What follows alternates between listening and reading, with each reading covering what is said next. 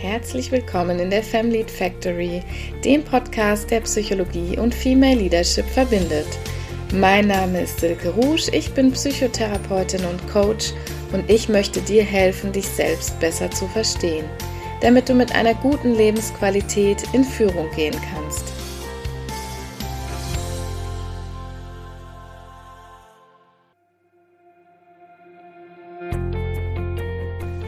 Hallo, meine lieben Zuhörerinnen und Zuhörer. Ich bin sehr froh, dass ihr heute wieder dabei seid bei dieser ersten Folge im brandneuen Jahr 2022. Ich hoffe, dass ihr alle ganz gesund vor allem in dieses neue Jahr gestartet seid und heute ja euch diesen Podcast ausgesucht habt, weil ihr mit dem Thema Netzwerken, das heute unser Thema sein soll, irgendwie verbunden seid oder euch davon angesprochen gefühlt habt. Wir machen auch gar keine lange Vorrede heute. Wir starten direkt ins Thema.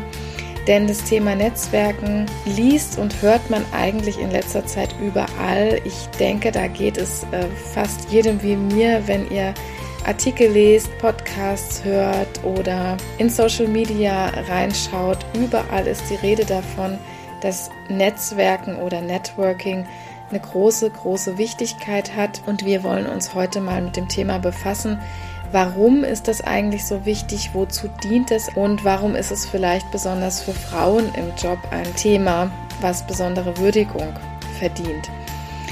Ich möchte mit euch heute in das Thema eintauchen, wie ihr schon aus den vorherigen Folgen wisst, aus der psychologischen Perspektive heraus. Das heißt, es soll nicht einfach darum gehen, wie geht richtiges Netzwerken. Ich denke, dazu ist der Markt ziemlich überschwemmt. Da gibt es viele Artikel und Podcast-Folgen dazu.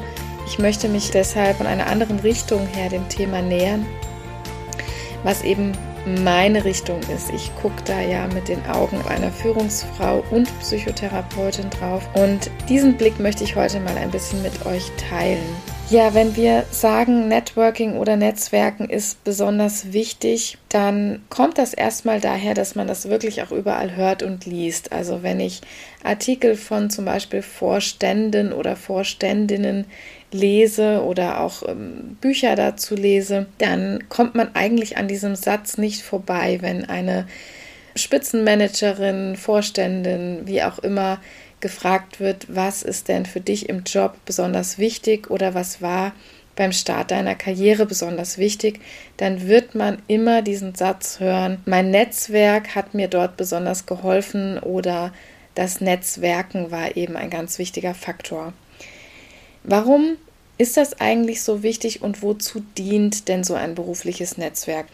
Es geht häufig darum, dass man in diesen Netzwerken Ideen diskutiert, dass man ja sich auch über Branchentrends austauschen kann, dass man aber auch sensible Infos dort besprechen kann, zum Beispiel so etwas wie Gehaltsgefüge, wie neue Jobs, die vielleicht noch gar nicht so in, ins Außen transportiert worden sind. Es geht aber auch um sowas wie Mentoring-Anliegen. Und natürlich nicht zuletzt geht es in Netzwerken auch immer darum, die eigenen Karrieren in einer gewissen Weise zu pushen oder voranzubringen. Es geht darum, dass man über den Tellerrand hinausschauen kann, dass man eben mit Menschen kommuniziert, die entweder in der eigenen Branche aktiv sind oder aber die auch vielleicht in ganz anderen Branchen aktiv sind, die für mich in dem Moment aber interessant sind oder mit denen ich Anknüpfungspunkte habe. Um all das und noch viel mehr kann es eben in solchen beruflichen Netzwerken gehen. Aber natürlich sprechen wir auch von privaten Netzwerken, nicht nur über Social Media, sondern auch das, was ihr ja ganz landläufig einfach als äh, Freundeskreis, Peer Group, Netzwerk im weitesten Sinne bezeichnet. All das könnten wir heute darunter subsumieren. Und das Problem für Frauen ist jetzt häufig in diesem Themenfeld, dass sie eigentlich recht gute Netzwerkerinnen sind auf der einen Seite. Das heißt, sie beherrschen die Skills, wie baue ich mir ein Netzwerk auf, wie vergrößere ich ein Netzwerk, wie bediene ich ein Netzwerk im weitesten Sinne. Das sind so diese Netzwerk-Skills. Die beherrschen Frauen ganz gut, aber sie nutzen sie witzigerweise häufig nicht für ihren eigenen Karriereweg. Wir werden da nachher noch sehr detailliert drauf eingehen, auch warum das vielleicht so ist. Aber das ist erstmal eine Feststellung, die man auch überall in der Literatur findet, in der Organisations- oder Personalpsychologie zum Beispiel, dass Frauen ja auf der einen Seite sehr, sehr gute Netzwerkerinnen sind, die beherrschen ihr Handwerk, auf der anderen Seite aber, dass deren Netzwerke häufig weniger profitabel sind, nicht unbedingt kleiner, aber weniger hilfreich, was so den eigenen Karriereaufstieg angeht. Eine Studie von 2019 zum Beispiel, die ich mir angeschaut habe, die hat ergeben, dass Frauen eine Blockade haben, soziale Beziehungen sozusagen zu instrumentalisieren. Also da steckt es auch wieder drin, dass sie zwar diese privaten Netzwerke durchaus haben und die können manchmal auch eine beträchtliche Größe haben, aber dass Frauen sich davor scheuen, eben diese Beziehungen, die schon bestehen, dafür zu nutzen. Ja, man sagt hier so ein bisschen instrumentalisieren, um in der Karriere vielleicht davon Profit zu schlagen oder aufzusteigen. Und da werden wir uns nachher nochmal anschauen, warum ist das eigentlich so? Was sich bei der ganzen Recherche und bei der Vorbereitung des Themas ergibt, ist für mich als Psychotherapeutin und Coach auf jeden Fall, dass wir nicht einfach nur Netzwerke produzieren müssen. Also es gibt ja viele Anläufe, zum Beispiel auch digitale Netzwerke für Frauen zu erschaffen. Das sind auch alles sehr, sehr gute Ansätze und ich will die gar nicht ähm, schlecht reden oder kleinreden. Wir brauchen auch diese Ansätze des Female Empowerment. Aber das reicht einfach nicht. Was, was mir diese ganze Literatur gezeigt hat, ist, dass wir Frauen internal stärken müssen. Das heißt, wir müssen an den Kern der Ursache gehen sozusagen und zu gucken, warum scheuen sich Frauen, warum haben Frauen da eine Blockade, diese Netzwerke auch dann profitabel für sich zu nutzen. Da reicht es nicht einfach, wenn wir noch ein digitales Netzwerk und noch ein Unternehmensnetzwerk und noch ein Netzwerktreffen ins Leben rufen. Da müssen wir an die internalen Prozesse der Frauen gehen und gucken, wie können wir da was verbessern, dass diese Frauen sich nicht mehr so sehr scheuen. Das heißt, die Netzwerke gibt es zum Teil schon, aber das, was diese leisten sollen, also zum Beispiel ein Peer-Austausch, eine Weiterempfehlung, auch ähm, andere per, per Lob oder einfach einer förderlichen Weiterempfehlung, eine Anerkennung von der eigenen Arbeit oder sowas auch wie Sponsoring, das fehlt bei diesen rein digitalen Gruppierungen. Also das stelle ich auch immer wieder in meinem eigenen Umfeld fest, wenn man sich solchen digitalen Netzwerken oder Gruppierungen anschließt, dann kann das ganz, ganz viel machen an Informationsaustausch oder auch an Stärkung, an Lobbyarbeit zum Beispiel. Oder ja, mir wird Wissen vermittelt oder ich kann darüber auch Wissen vermitteln. Ich kann natürlich dort auch ein Sprungbrett bieten, wenn sich Menschen an mich wenden, ähm, weil sie irgendetwas suchen, was aus meinem Metier kommt. Aber dieses, dieser persönliche Austausch und eben diese ähm, ja, ich kann dort eigene Arbeit vorstellen, erhalte unmittelbar äh, eine Wertschätzung daraus oder ich erhalte unmittelbar vielleicht eine Weiterempfehlung an jemanden im eigenen Unternehmen. Das kann ich nicht so wirklich über diese rein digitalen Netzwerke abbilden. Eine weitere Beobachtung, die sich auch ganz gut in der Forschungsliteratur dazu belegen lässt, ist, dass Frauennetzwerken eher horizontal, sagt man so schön. Also die gehen in das eigene Netzwerk hinein. Die können das, wie gesagt, mit ihren Skills auch ganz gut, aber sie bleiben dabei sozusagen bei ranggleichen oder eher rangniedrigeren Frauen oder auch Männern. Natürlich ist das nicht nur auf Frauen begrenzt. Und sie wenden sich diesen Peers eben zu, um zum Beispiel in einen Austausch zu geraten. Also jeder kennt das vielleicht aus dem privaten Bereich, dass man netzwerkt im eigenen Interessensgebiet. Das kann hobbybasiert sein, das kann aber auch aufgrund der eigenen besonderen Lebenssituation sein. Wenn man zum Beispiel gerade Kinder bekommen hat, dann entwickeln sich neue Peer Groups, zum Beispiel sowas wie ähm, Krabbel- oder Kinder-PKIP-Gruppen, äh, was es alles so gibt. Dann entwickeln sich neue Netzwerke und darin sind Frauen auch besonders äh, gut und wir sind auch alle gewillt, eben diese Peer Groups zu bilden und dort netzwerken wir auch gerne hinein. Das heißt, wenn wir dort Hilfe anbieten können oder Hilfe erhalten können, haben wir damit meist weniger Probleme. Aber was Frauen nicht so gerne und vielleicht auch gut machen, ist in die ranghöheren, also sprich vertikale Richtung zu netzwerken. Und das sind eben auch die Netzwerke, die oft für die eigene Karriere besonders wichtig sind oder die für die Karriere dann etwas bringen können, indem wir nämlich ähm, wirklich auch nach oben schauen. Ich bin ja persönlich nicht so der Fan von der Karriereleiter zu sprechen, weil ähm, ja in, in, äh, in dem Buch von Sheryl Sandberg, Lean In zum Beispiel, ist es so schön beschrieben, dass sie das als eine Art Klettergerüst äh, beschreibt, weil es geht mal vor und mal zurück, mal hoch, mal runter, mal geht es aber auch eher in die horizontale Ebene auf ein ganz anderes Gebiet. Das heißt, die klassische Karriereleiter haben wir eigentlich heutzutage gar nicht mehr. Aber wenn wir jetzt mal in diesem Netzwerkgedanken bleiben, dann können wir schon davon sprechen, dass wir natürlich eher in die horizontale oder in die vertikale Netzwerken können. Das heißt, die vertikale wäre hier damit bezeichnet, dass wir auch mal mit Menschen Kontakt aufnehmen, die vielleicht schon berufliche Positionen haben, die über meiner eigenen Position stehen. Und dass wir eben diese Richtung äh, nach oben hin gedacht, dass wir Frauen häufig davor zurückschrecken, in diese Vertikale, in diesen höheren Ebenen zu netzwerken. Aus welchem Grund das vielleicht so ist, da werde ich mich nachher noch ähm, näher mit beschäftigen. Wie immer und wie in jeder Folge habe ich jetzt ein bisschen da reingeschaut, welche Konzepte oder welche Dinge jetzt hier psychologisch relevant sind, was können wir uns anschauen, was sind so internale Prozesse bei Frauen, die wichtig sind, wenn wir uns mit diesem Thema Networking beschäftigen und was kann uns dann vielleicht hilfreich sein? Wie können wir das Ganze nochmal anders verstehen, anders denken und anders angehen in der letzten Konsequenz? Und als erstes, ich weiß, vielleicht langweilt das schon die eine oder andere, ähm, müssen wir da und kommen wir auch wieder nicht an dem Thema Stereotype dran vorbei. Ähm, dieses erste Thema, ich möchte das hier gar nicht so ausschweifend jetzt nochmal wiederholen.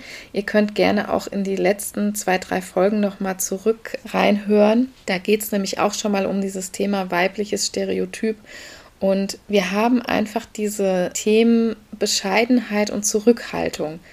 Das sind so diese zwei Attribute, die wir ganz massiv in dem weiblichen Stereotyp drin haben und ob wir das wollen oder nicht, wir schleppen halt diese stereotypen Attribute, ähm, wenn wir denn uns als Frau bezeichnen, sehr, sehr mit uns herum und es wird von der Gesellschaft immer weiter so mitgetragen. Und wir können uns jetzt natürlich sagen, naja, ich ähm, mache das aber jetzt eigentlich nicht so oder ich sehe das jetzt eigentlich im 21. Jahrhundert einfach nicht mehr so, dass ich mich nach dem Stereotyp verhalten muss ja, das ist prinzipiell auch ein guter Ansatz und ich habe in der letzten Folge auch noch mal detaillierter dazu etwas gesagt, dass wir uns schlussendlich immer aussuchen können, ob wir uns nach dem Stereotyp verhalten oder nicht.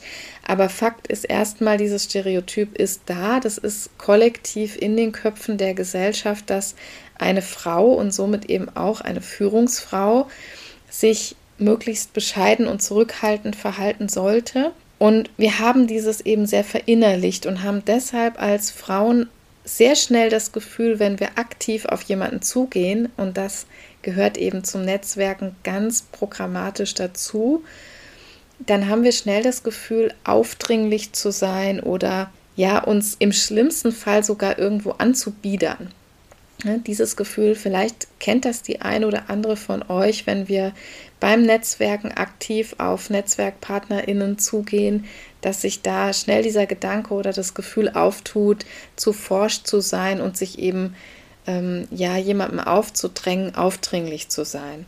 Das rührt genau aus diesem Aspekt her, dass wir hier nämlich ein Verhalten zeigen, wenn wir da aktiv jemanden ansprechen oder anschreiben, dass wir uns stereotyp konträr verhalten. Und Studien, ich habe gerade eine Studie mir angeschaut, ich kann die auch gerne nochmal verlinken in den Show Notes, ähm, die nochmal ganz klar auch empirisch belegt, dass wir schon weniger gemocht werden oder als weniger sympathisch eingeschätzt werden, wenn wir uns äh, entgegen dieses weiblichen Stereotyps verhalten.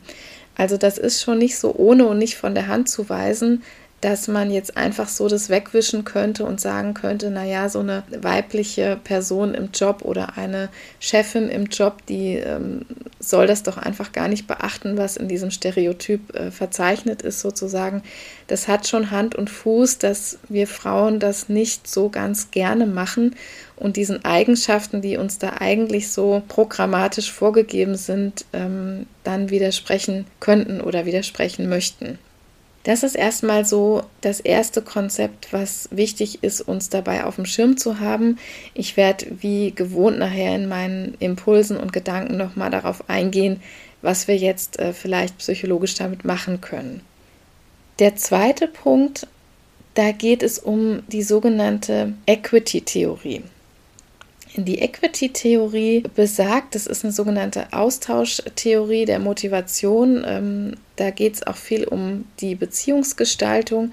Und Netzwerke sind ja erstmal nichts anderes als Beziehungsnetze. Und wir Menschen, das sagt diese Equity-Theorie nochmal explizit, wir neigen dazu, dass wir ausgeglichene Beziehungen wollen. Also wenn ich mir sozusagen aus einer Beziehung etwas rausnehme, dann muss ich auch vorher etwas reingegeben haben. Wir empfinden das daher sozusagen als Unrecht, etwas von Netzwerkpartnerinnen anzunehmen, wenn wir vorher nicht entsprechend was reingegeben haben. Also Equity ist sozusagen die Ausgeglichenheit. Das können wir auch auf Paarbeziehungen ausweiten ähm, oder auch eben, wenn wir das auf Jobsituationen beziehen, wenn es zum Beispiel um Gehaltsauszahlungen geht, dann besagt die Equity-Theorie, dass wir das immer gerne so haben möchten oder das dann in Ordnung und fair finden, wenn jemand mehr rausbekommt, der vorher auch mehr reingegeben hat. Also wir können das gut akzeptieren, wenn jemand ein höheres Gehalt bekommt zum Beispiel, wenn wir auch der Meinung sind, dass der mehr gearbeitet hat als wir zum Beispiel oder dass der eine verantwortungsvollere Position hat als wir und deshalb ähm, dafür auch mehr Engagement zeigen muss. Wenn wir jedoch das Gefühl bekommen, dass jemand anders weniger reingegeben hat, dann empfinden wir es als unfair, wenn er entsprechend mehr zum Beispiel Geld rausbekommt als wir. Und diese Equity-Theorie lässt sich auch ganz gut auf unser Netzwerkverhalten anwenden, denn entsprechend haben wir ein bisschen komisches Gefühl dabei oder empfinden das als unfair, wenn wir eben aus einem Netzwerk Profit ziehen können. Ich nenne das jetzt mal so, auch wenn das ein bisschen ein wirtschaftlicher Begriff ist. Wenn wir vorher in dieses Netzwerk unseres Erachtens nach nicht genug reingegeben haben. Eine US-Studie dazu, die besagt zum Beispiel, ich finde schon ähm, dass das ein Wahnsinnsbefund ist, dass Menschen, da wurden Leute auf einer Jobmesse untersucht, die ja eigentlich genau dazu da ist, um Netzwerke aufzubauen, Netzwerke zu erweitern und auch Netzwerke profitabel zu nutzen, wenn man sich das mal so überlegt. Und diese Menschen, die an dieser Jobmesse teilgenommen hatten, die fühlten sich nach dieser Karrieremesse sogar zum Teil schmutzig die haben angegeben, dass sie danach zum Beispiel sich gehäuft die Hände waschen mussten oder sich sogar gehäuft duschen mussten, weil die ein Gefühl von subjektiver Beschmutzung hatten. Ja, und das ist schon ein sehr, ein sehr, sehr beeindruckender empirischer Befund dafür, ja, welches Gefühl es machen kann. Das war jetzt äh, nochmal unabhängig vom Geschlecht. Ich glaube, bei dieser Studie gab es keinen Geschlechtereffekt aber was für ein Gefühl das machen kann, wenn wir sozusagen den ganzen Tag es explizit darauf anlegen, uns auf so einer Karrieremesse darauf zu beschränken, unsere Netzwerke profitabel für unseren Karriereweg zu nutzen. Das äh, kann man sich mal auf der Zunge zergehen lassen, ne? was das eigentlich so mit der menschlichen Psyche machen kann, wenn wir das zu unseren Gunsten ausnutzen sozusagen. Und den dritten Punkt, den ich mitgebracht habe, das betrifft unser Selbstwertgefühl. Ja, also letztendlich ist ja die, das Selbstwertgefühl Basis all unseren, unseres Agierens. Also das ist ja gar kein spezifischer Punkt für das Netzwerken an dieser Stelle, aber wir können das Selbstwertgefühl hier nicht vernachlässigen, weil es unmittelbar damit zu tun hat, wie wir das Netzwerken angehen oder ob das für uns irgendwie problematisch ist, Netzwerken profitabel zu betreiben sozusagen. Beim Thema Selbstwertgefühl entsteht hier das Problem, dass besonders Frauen ihren eigenen Wert und somit auch den Mehrwert für ihre Netzwerkpartnerinnen nicht richtig erkennen. Also sie halten sozusagen das, was sie tun und was sie können, für sehr normal. Sie erkennen nicht, dass das, was sie in das Netzwerk selber einbringen, auch einen Mehrwert für diese Partnerinnen bedeutet. Und jetzt muss das nicht unbedingt mit einem super negativen Selbstwertgefühl verknüpft sein. Ähm, das heißt, ich meine jetzt gar nicht Frauen, die ähm, einen krankhaft negativen Selbstwert haben oder die total ähm, ja, schüchtern, zurückhaltend und vielleicht ein negatives Selbstbild haben, sondern es scheint einfach so, dass ja, dass Frauen sich nicht unbedingt selbst weiterempfehlen würden. Ne? Also das hat sowas mit sich selbst verkaufen zu tun, mit ja, den, das eigene Alleinstellungsmerkmal auch zu erkennen. Also damit hat der Selbstwert, das Selbstwertgefühl unmittelbar zu tun und wir werden uns am Schluss nochmal diesem Punkt widmen, was wir jetzt damit vielleicht tun können.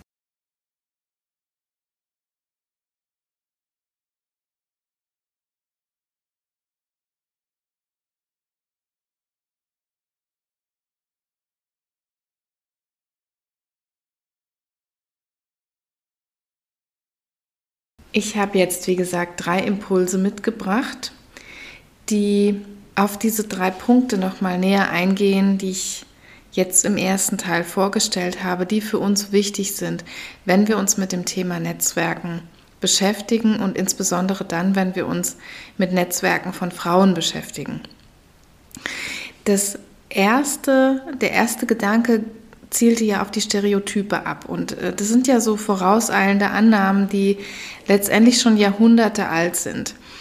In der letzten Folge, als wir uns mit Müttern in Führung beschäftigt haben, da habe ich schon den, ähm, ja, den Impuls gebracht, dass das letztendlich alles Attribute sind, die in diesen Stereotypen zu finden sind, die wir nicht zwingend einhalten müssen, die natürlich sich erstmal nicht gut anfühlen, wenn wir uns konträr verhalten da bin ich eben auch schon kurz drauf eingegangen. Aber summa summarum ist es natürlich immer eine aktive Entscheidung, ob ich diese ja, Attribute, ob ich diese Rolle jetzt mit diesen Attributen ausfülle und mich so verhalte, wie es im Stereotyp enthalten ist. Und eine zweite Sache, die ähm, auch noch ganz wichtig ist, vor allem beim Thema Netzwerken, ist, dass sich Selbst- und Fremdbild natürlich nicht immer komplett gleichen. Die sind nicht immer konkurrent. Das geht häufig auseinander. Also es kann hier dazu kommen, dass ich mich zum Beispiel selber als zu forsch empfinde und andere aber vielleicht ganz gut von einer Unterhaltung mit mir profitieren oder dass sie mich gar nicht aufdringlich finden. Also bei den Stereotypen Handlungen ist es immer wichtig, dann auch einzusortieren, verhalte ich mich hier vielleicht an der einen oder anderen Stelle gar nicht so, wie es eigentlich in meiner Befürchtung aussieht. Ja, also dass das Stereotyp, was mir mitgegeben ist, natürlich auch immer mehr oder weniger bedrohlich ist. Das hängt von dem Individuum selber auch ein bisschen ab, wie ich sozialisiert bin, was mir so an, an Werten und Verhaltensnormen mitgegeben ist. Man kann sich vorstellen, ein Kind kann in einer Familie aufwachsen, wo dem überhaupt nicht so viel Beachtung geschenkt wird. Es kann aber auch in einer Familie und mit Erziehungspersonen aufwachsen, denen das total wichtig ist, dass sehr stereotypkonform sich verhalten wird.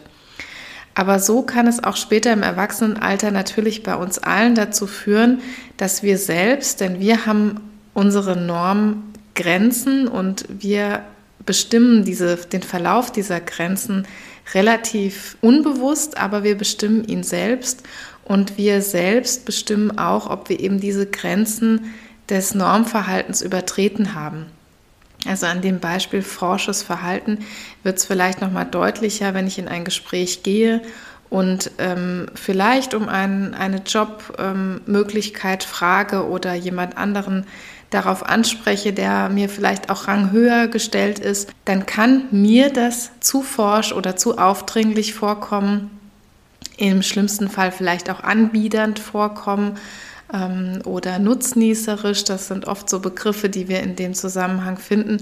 Aber im Fremdbild, das heißt, wie, die, wie diejenige Person mich empfindet, kann es überhaupt nicht so aussehen. Das heißt, im Fremdbild wäre es so, dass ich dann gar nicht aus dem Stereotyp ausgebrochen bin, das heißt überhaupt nicht unbescheiden oder unzurückhaltend war, aber mir selber das so vorkommt. Das ist immer ein ganz wichtiger Aspekt, den wir noch beachten sollten, wenn wir uns selbst unser Verhalten so ein bisschen ankreiden, dann auch noch mal zu überlegen, äh, so einen Perspektivwechsel zu machen, vielleicht auch gute Freunde oder ähm, mir vertraute Personen zu fragen, wie ist das denn überhaupt von der Gegenseite angekommen? Habe ich hier etwas zu befürchten oder habe ich mich hier irgendwie nicht adäquat verhalten? Das kann manchmal helfen, weil man da im Selbstbild wirklich sehr, sehr kritisch zum Teil ist, eben je nachdem, wie man auch in diesen Stereotypen sozialisiert wurde. Ein dritter Aspekt, der unter diesem Thema Stereotype für mich noch ein bisschen im Thema Netzwerken drinsteckt, ist, dass Zurückhaltung, also diese prototypische Eigenschaft, die uns Frauen so zugeschrieben wird, Zurückhaltung ja ganz schön ist, aber von Führungskräften eben auf der anderen Seite ganz, ganz viel Eigeninitiative erwartet wird. Na, also hier hätten wir es damit zu tun, dass wir einmal eben, ähm, wie in der letzten Folge schon angesprochen, das Stereotyp Frau haben und auf der anderen Seite das Stereotyp Führungskraft haben. Und dass die beide nicht äh, so viel Schnittmenge miteinander haben, das kam beim letzten Mal schon ganz äh, deutlich raus, glaube ich. Und hier beim Thema Zurückhaltung, beim Thema ähm, Bescheidenheit, beim Thema ja nicht zu hohe Sprünge wagen, will ich das mal nennen, da sollte uns bewusst sein, dass wir natürlich beim Thema Karriere, beim Thema Führungsbestrebungen ähm, und so weiter überhaupt nicht gut beraten sind, wenn wir da in diesem Stereotyp Frau verhaftet bleiben, denn damit werden wir oftmals nicht sehr viel weiterkommen. Na, also was wir letztendlich alle brauchen, glaube ich, in Zukunft, ist dieses Stereotyp absolut anzureichern. Das heißt, diese Schnittmenge, die es jetzt noch nicht so üppig äh, gibt, dass wir diese Schnittmenge hinbekommen, dass ähm, sich diese beiden Stereotype nicht mehr so ausschließen. Denn man kann natürlich über einen gesellschaftlichen Wandel und dazu gehört es auch, dass wir immer mehr Führungskräfte, weibliche Führungskräfte als Modelle da in den, in den Pool, in die Population bekommen, als dass sich solche Stereotype natürlich mit dem gesellschaftlichen Wandel und mit dem Wandel des Arbeitsmarktes auch wandeln.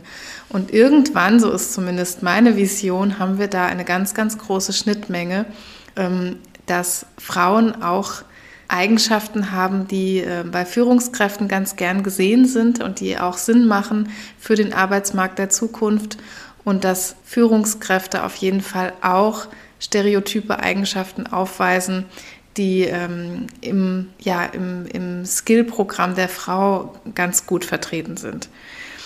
Also wir sollten uns hier auch ähm, bei diesem Thema auf jeden Fall nicht zu sehr darauf verlassen, dass wir nur auf das Konto des Stereotyps einzahlen und sagen, Hauptsache ich bleibe da drin, damit ich als sympathisch wahrgenommen werde, damit ich irgendwie selber kein Spannungsgefühl habe, weil ich äh, stereotyp konträr mich verhalte.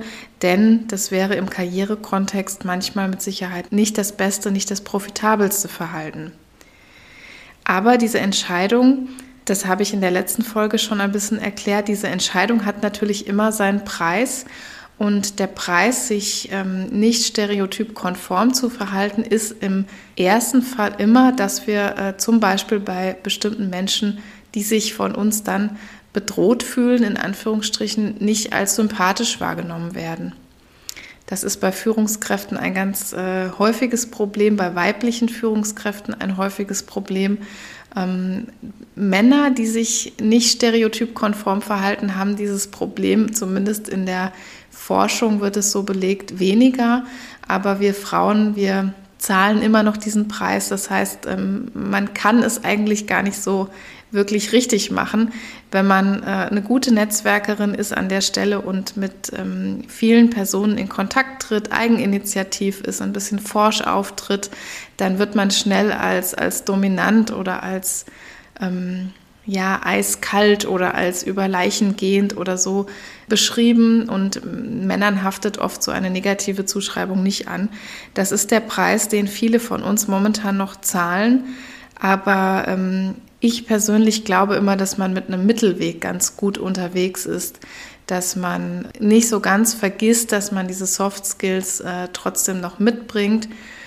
wobei es der Name Soft Skills heute schon ein bisschen fast verschrien ist, ähm, weil es früher immer so galt, als das sind die nicht ganz so wichtigen Eigenschaften. Heute wissen wir, das sind die kriegsentscheidenden Eigenschaften auch im, im Business- und im Jobkontext. Also wenn wir nicht so ganz vergessen, dass wir die eigentlich haben und zu unserem Vorteil nutzen können, gerade beim Netzwerken sind diese zwischenmenschlichen Skills wichtig, aber eben äh, auf der anderen Seite uns schon auch trauen, ein bisschen aus diesem Stereotyp rauszugehen und vielleicht an der einen oder anderen Stelle den Preis zu zahlen, äh, nicht von jedem als, als ähm, die sympathischste des Unternehmens gesehen zu werden. Da müssen wir auch ein bisschen für uns entscheiden, was ist unseren, unser Ziel beim Netzwerken, wo möchten wir hin und das ist ja sowieso beim Netzwerken eine ganz wichtige Angelegenheit.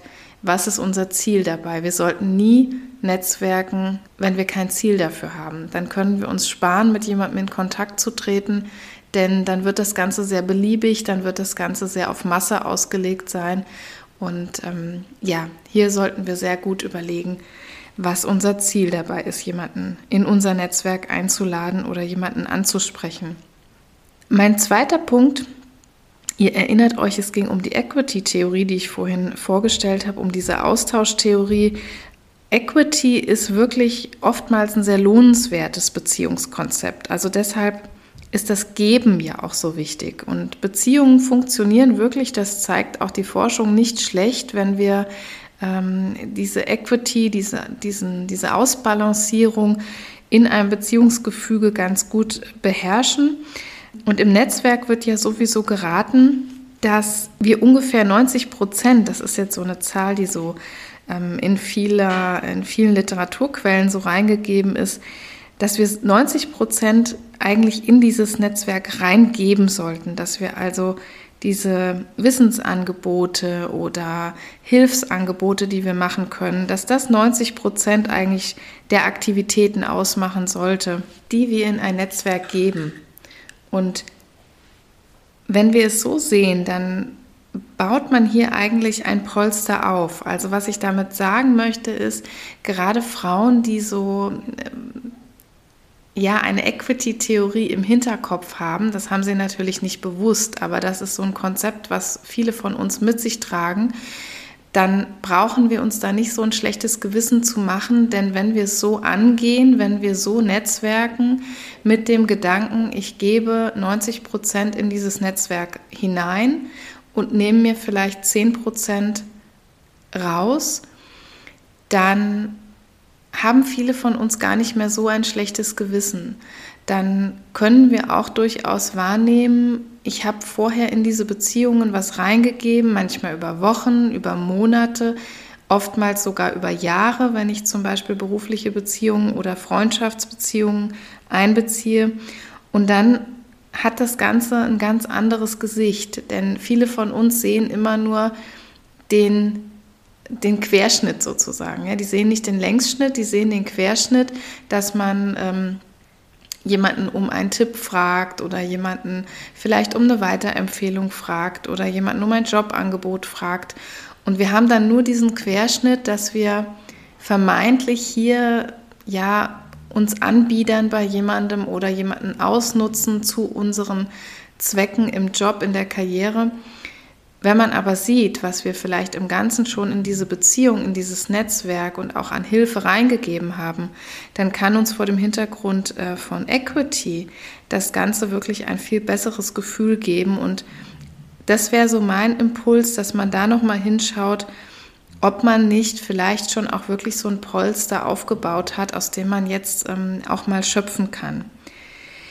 Andererseits, und da komme ich so unmittelbar zum dritten Impuls, wir waren vorhin beim Thema Selbstwertgefühl und auch Mehrwertgefühl. Andererseits unterschätzen Frauen eben auch, was sie zu geben haben. Und ähm, hier wäre jetzt so der dritte Impuls, wirklich überlegt euch, was ihr zuzusteuern habt. Also welchen Mehrwert habt ihr eurem Netzwerk oder eurer Netzwerkpartnerin in dem Fall zu geben, zuzusteuern. Ähm, was hat man zu geben? Was ist das Alleinstellungsmerkmal?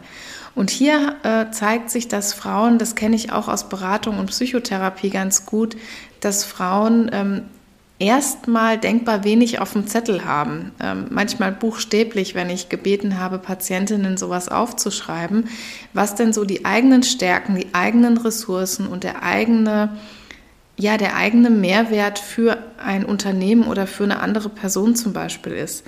Und wir haben aus Selbstwertgründen hier häufig das Problem, dass wir zwar all das sehen, also im Zweifel, wenn der Selbstwert nicht so ganz, ganz niedrig ist, dann können wir schon sehen, was wir für Stärken haben oder was wir alles können. Aber das Problem ist, dass wir daraus noch lange nicht schlussfolgern, dass diese Eigenschaften und diese Skills, die wir haben, tatsächlich ein Mehrwert für andere sein können. Ja, also wenn ich zum Beispiel feststelle, dass ich ähm, eine total strategische Person bin oder dass ich eine total kreative Person bin oder dass ich gut mit IT und Digitalisierung umgehen kann oder dass ich eine sehr organisierte Person bin oder dass ich gut ähm, in Buchhaltung bin. Ich könnte das jetzt endlos fortsetzen.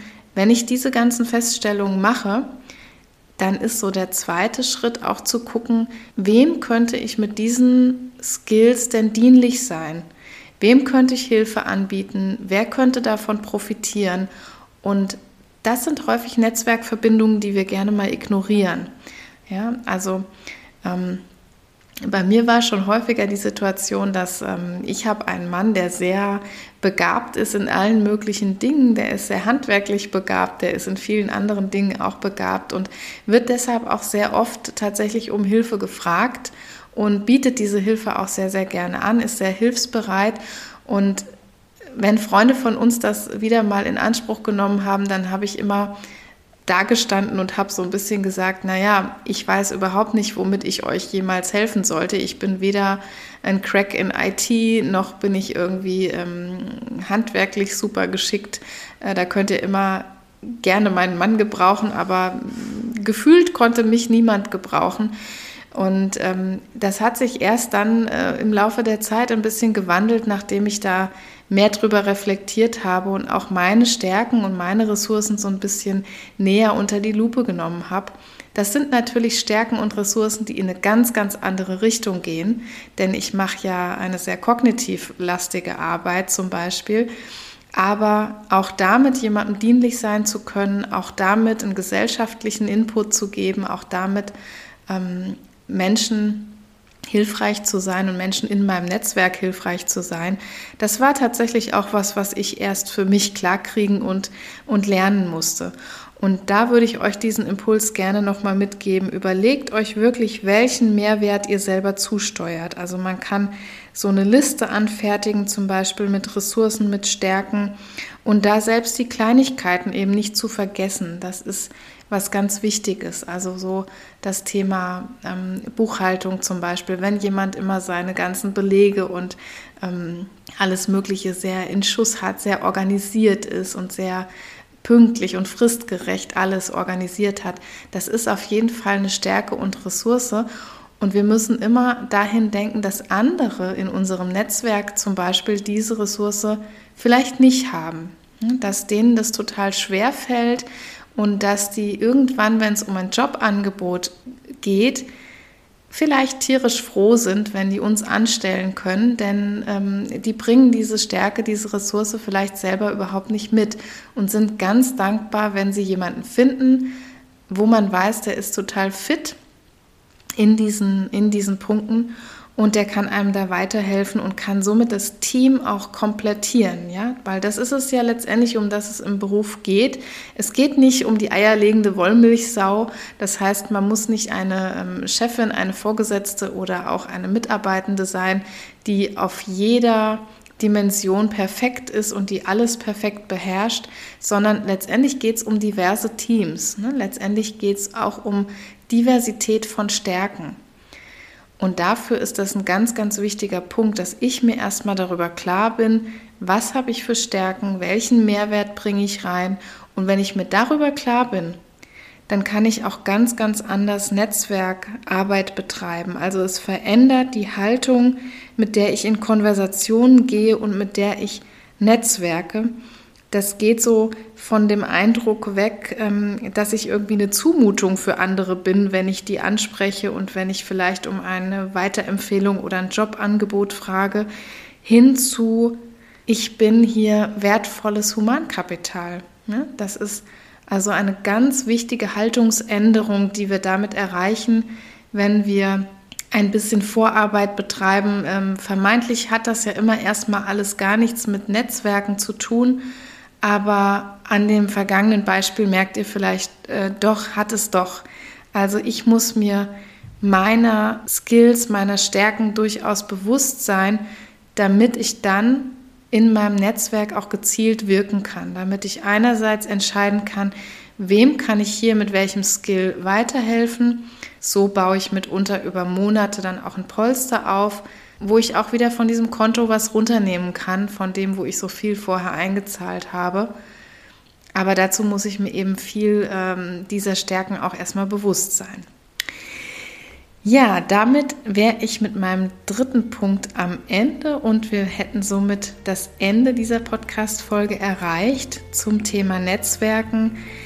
Ihr seht, es ist ein sehr komplexes Thema und es ist eigentlich ähm, bestimmt auch noch nicht zu Ende geredet. Wie bei allen Themen könnte man hier noch ganz, ganz viel dazu ergänzen.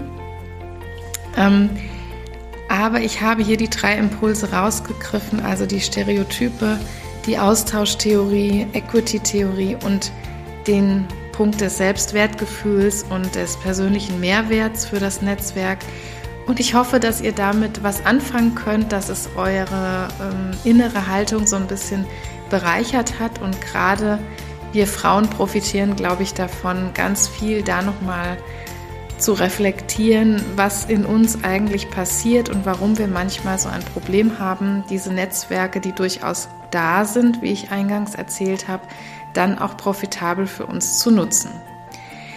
Ja, ich hoffe, dass euch wie immer diese Folge gefallen hat. Wenn, dann lasst mir gerne eine gute Bewertung da und teilt den Podcast auch mit euren Freundinnen oder Bekannten, Verwandten und euren Liebsten, wo ihr denkt, dass die vielleicht von diesem Podcast auch profitieren können.